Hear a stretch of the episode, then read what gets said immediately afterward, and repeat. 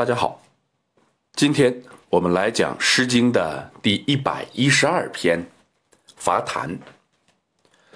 这是一篇众人耳熟能详的作品，是民众讽刺剥削者的诗。我们先来通读全诗：“侃侃伐檀兮，置之何之干兮？河水清浅涟漪。不稼不色，胡曲何三百蝉兮？不狩不猎，胡瞻耳庭，有玄欢兮。彼君子兮，不素餐兮。”侃侃伐伐兮，置之何之侧兮？河水清且直矣。不稼不色，胡曲河三百亿兮？不狩不猎，胡瞻耳庭，有玄特兮。彼君子兮，不素食兮。侃侃伐伦兮，置之何之纯兮？河水清浅沦漪，不稼不色，胡曲河三百钧兮？不狩不猎，胡瞻耳庭，有玄纯兮。彼君子兮，不素孙兮。我们从每一章的前三句可知，诗歌的作者应该是一群制车的工匠，他们。在黄河边砍伐檀树，将木材放置在河边，以便制作车轮、车辐。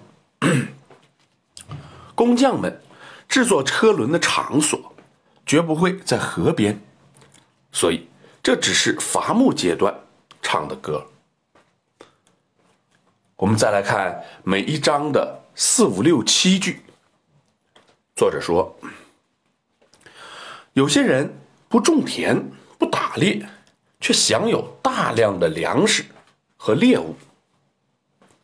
连续四个“不”字，强化了作者的疑问和质问，体现出极强的战斗性。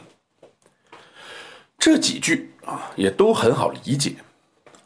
这里只强调一下：“胡瞻耳庭有悬唇兮。”意思是为啥你们家院子里挂满了鹌鹑？不喜欢思考的人看不出问题所在，喜欢思考的人呢，则提出疑问：为什么前面院子里挂满了兽，而这里却是拳头大小的鸟呢？显得不伦不类。于醒吾先生 通过文字学。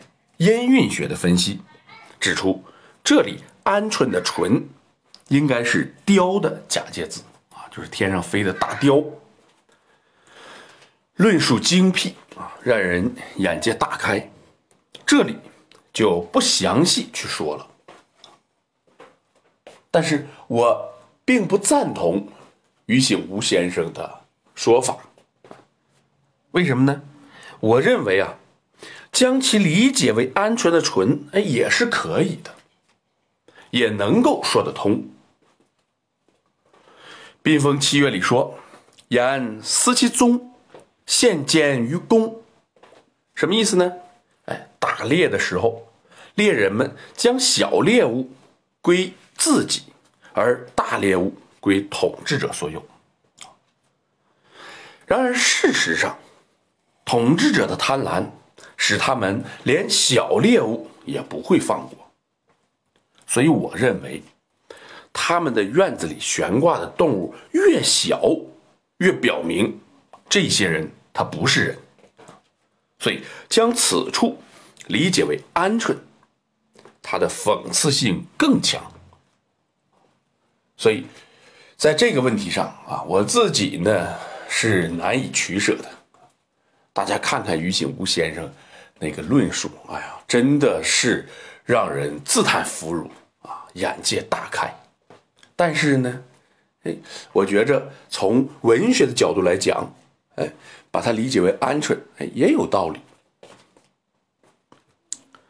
我们再来看每一章的最后两句，至此，作者终于明确的指出是哪些人不劳而获。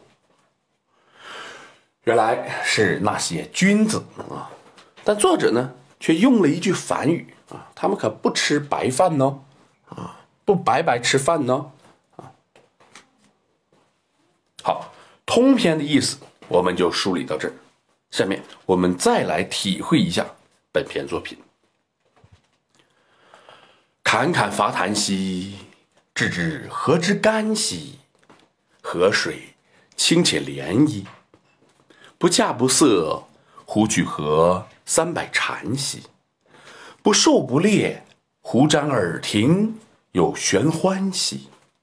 彼君子兮，不素餐兮。侃侃伐夫兮，知之何之侧兮？河水清且直矣。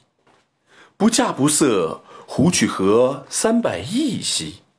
不狩不猎，胡瞻耳庭，有玄特兮。彼君子兮，不素食兮。侃侃伐夫兮，知之何之纯兮？河水。清且轮衣，不稼不涩，胡去何三百圈兮？不狩不猎，胡瞻耳庭，有玄纯兮。彼君子兮，不素孙兮。好，今天我们就讲到这里。